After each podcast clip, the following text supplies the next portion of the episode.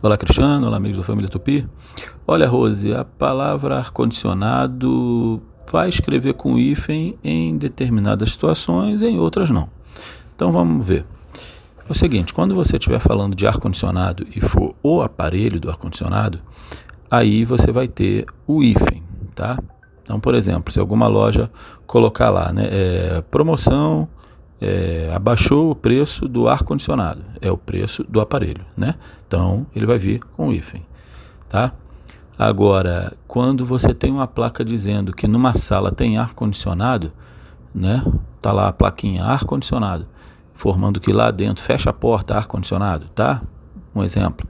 Então você não vai colocar o hífen porque é, é, é ele está dizendo que lá dentro tem um, um, um, um ar que está gelado, que está fresquinho, tá bom?